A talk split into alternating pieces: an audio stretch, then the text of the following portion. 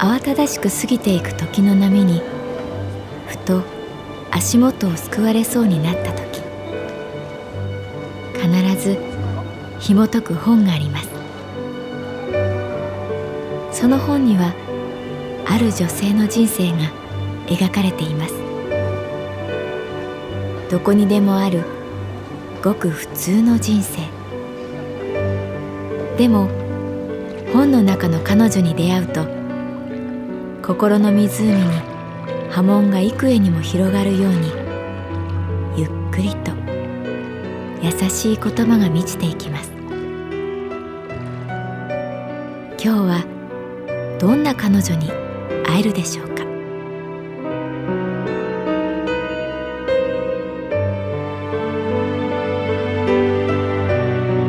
サウンドライブラリー。世界に一つだけの本。朗読は私木村多江がお送りいたします。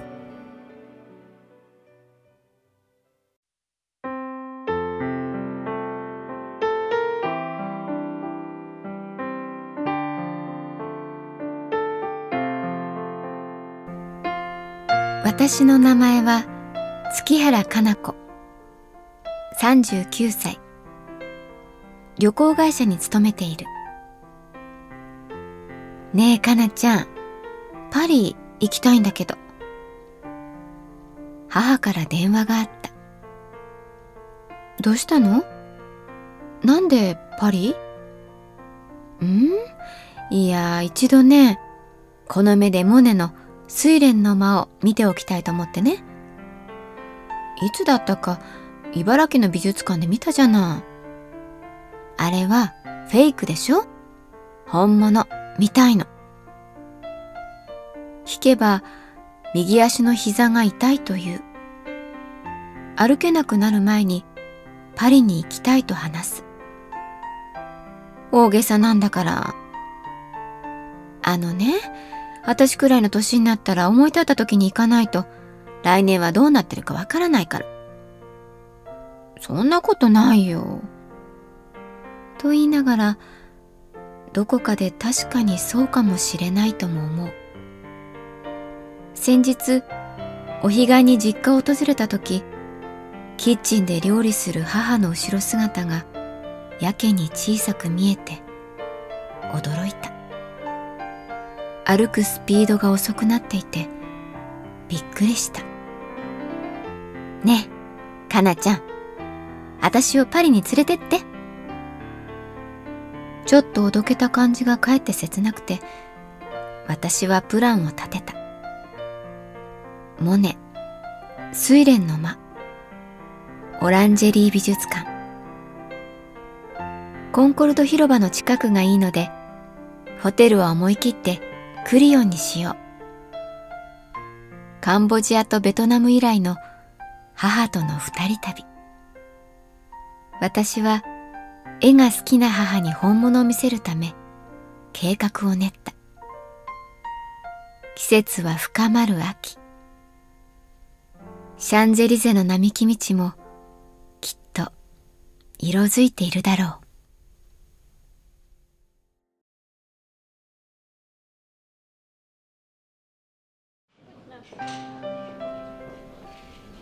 ホテルクリオンのロビーで私と母は現地のガイドさんを待っていた。美術館はガイドさんがいなくても見て回れるけれど今回はしっかり絵の説明やパリのことを話してもらえる現地の人をリクエストした。母がしきりに「これが最後かもしれないから後悔のない旅にしたいんだよね」というので気合が入った。遅いね。ガイドさん。確かに約束の時間を10分過ぎている。ホテルのコンシェルジュが私のところに近づいてきた。電話が入っているらしい。フロントで電話に出る。あすみません。道が混んでまして20分くらい遅れてしまいます。もう少しロビーでお待ちください。焦った男の人の声。汗をかいているのがわかる。母とロビーの椅子に腰掛けて待つ。どんな人だろうねガイドさん。と母が言うのでそうだな。電話の声の感じからするとね私は想像してみる。まずちょっと太っていて歩き方はガニ股。タオルハンカチを持っていて汗を拭いてるイメージ。顔はまん丸でテカテカ光っていて。そうそう変な刺繍の入った革ジャンを着ている感じ。適当に言ってみた。何それここはパリだよ。もっとおしゃれな人が来るよ。と母。ああすみません。ロビーにガイドさんがやってきた。小太りでガニ股。汗を拭いている。タオルハンカチ。この時点で母と私は顔を見合わせて笑いをこらえる。じゃあ行きましょうか。彼がくるっと後ろを振り返った時だった。彼の黒い革ジャンの背中におどけた熊の刺繍母はもうダメと言わんばかりに体をよじって笑った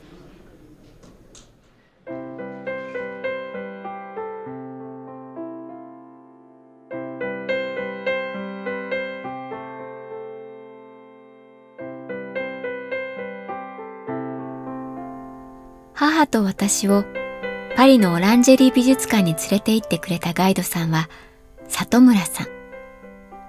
彼は遅刻のペナルティを取り返そうと早足だった。あの、里村さん、私たち急ぐ旅ではないのでいいですよ。ゆっくりで。あ、はい。すみません。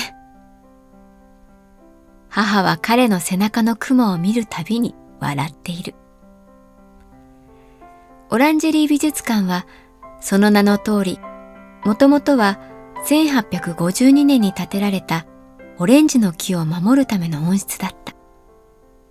ガラス張り、飾り気の少ない凛とした作りが名残をとどめる。二つの楕円形の展示室にクロード・モネの睡蓮が壁中に広がっていた。水の鏡に映し出される朝から昼、夕方、夜までの睡蓮の陰影。第二展示室は柳と池の共演。モネの日本への同型がうかがえる。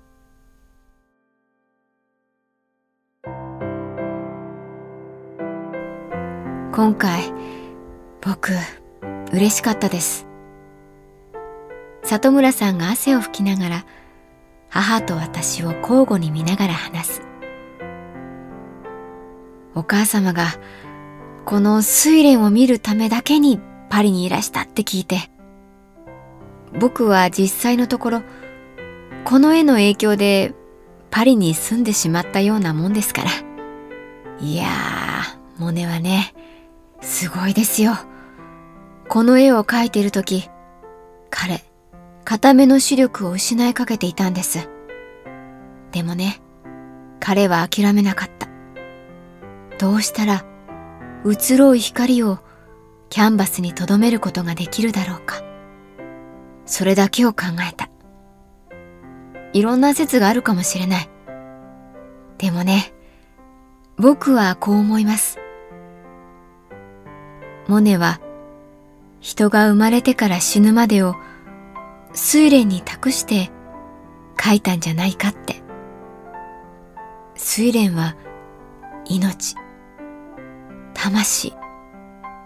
僕は気迫を感じるんです。これは花ではなく祈り。何度も繰り返される命の流れをここに留めた母は絵に近づいたり遠ざかったりソファーに腰掛けたり自由に見ていた。私は絵に集中できずそんな母を見ていた。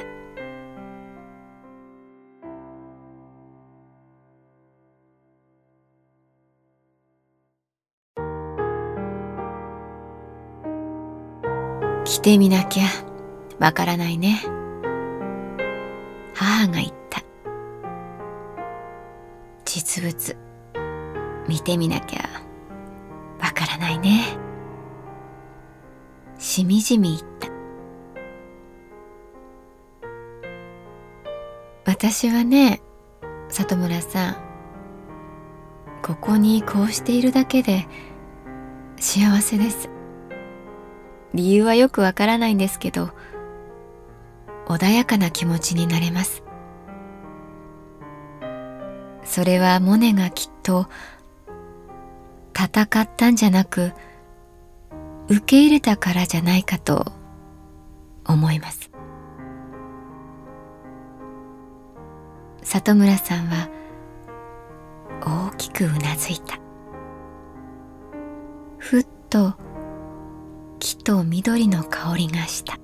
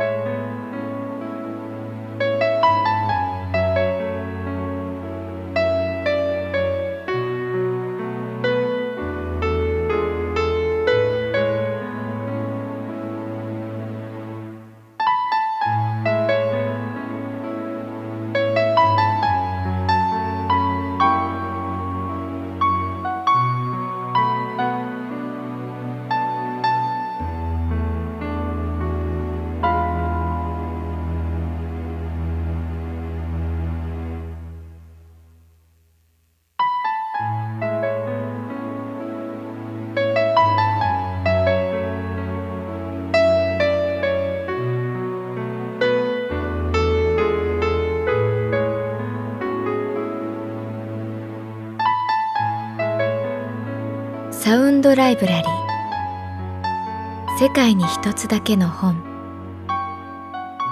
作。北坂雅人。演出。高橋智彦。朗読は私木村多江でお送りいたしました。